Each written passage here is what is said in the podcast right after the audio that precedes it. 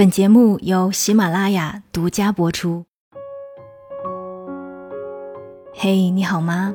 我是三 D 双双，我只想用我的声音温暖你的耳朵。今天想要跟大家分享的文字是来自于蕾拉的私旅行。不要慌，太阳下了有月光。前段时间，很多朋友都在追我的解放日志。看到名字，突然想到当初在做蕾拉的朋友们这个企划的时候，其实做了很多选题，也跟身边不同行业的朋友们聊过一些关于解放自我的切入点。有一个朋友说到最后，轻描淡写的总结了一句：“希望所有的女孩子都能够完成一场对自我的救赎和解放。”一下子触动到我了。去年在看《俗女养成记》的时候。看到陈嘉玲的成长经历，我也不免会共情。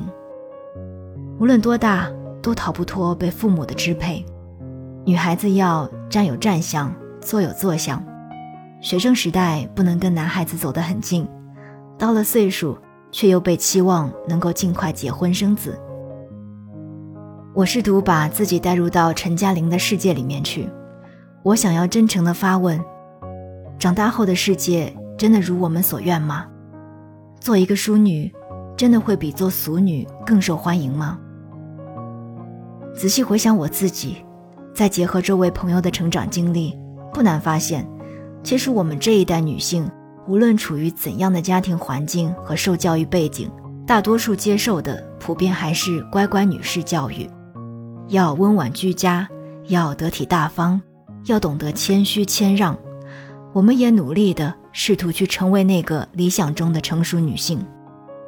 陈嘉玲这个女性形象最吸引我的，大概就是她的真实了。无论自己多么普通，都可以有勇气做自己。剧里有一句对白，我一直记忆深刻：女生哦，没有工作，起码要有家庭。不知道从什么时候开始，超过二十五岁的单身姑娘会被贴上大龄剩女的标签。会成为街坊邻里和家里长辈茶余饭后的谈资。你看哦，那家的姑娘都快三十了，还没嫁出去呢。而陈嘉玲呢，四十岁还一事无成，没有好工作，没有结婚生子，没房没车，在很多人眼里，她拿的就是失败者的剧本，令人唏嘘。可四十岁的陈嘉玲赤手空拳地向宇宙宣战，用自己的方式。向家人、旁人表达内心最真实的想法，放弃不想要是需要勇气的。故事的结局，嘉玲成为了一个可以不被世俗之见所影响的女性。她依然是普通的，但是她终于能和普通和解了。这是陈嘉玲的故事，在这个世界上有千千万万个陈嘉玲，在和自己的原生家庭和糟透了的生活斗争着。就像开头朋友说的那样，嘉玲们需要进行一场对自我的救赎和解放。那你怎么理解“解放”这个词呢？其实，在我看来，这里所谓的解放，并不是万事皆欢喜的 happy ending，而是在生活没有发生多大的改变时，依然本能的用原始的生命力去抗衡，只要活着就会一直存在的疲惫感。终其一生。我们都走在和自己和解的道路上，审视、接受自洽的过程，都属于人生厚厚的一本解放日记。在这条漫长的道路上，不圆满是常态，也难免会被情绪左右。一边厌倦生活，一边在努力找乐子。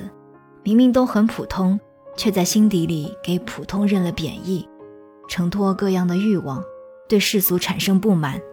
也会有不安的情绪和慌乱，但这都不可怕。剧里每一个人的结束都没有被完美编排，剧终，但是生活还在继续，显现出的问题有了答案，但都尚未解决。这就是真实的生活呀！源源不绝的苦闷，哪能随个事件就一了百了的？他们就像我听闻中的旧友，也像被浅卷困住的自己。我想，真正的解放，就是内心的那份安宁，是在索然无味的生活中，用几秒钟的时间去抵抗苦闷的日子。所以我希望我们都能过得幸福，像炙热且阳光普照的日子，没有一点伤痕。我是 Cindy 双双，这里是双份的阳光，我们下期再见，我们下期再见。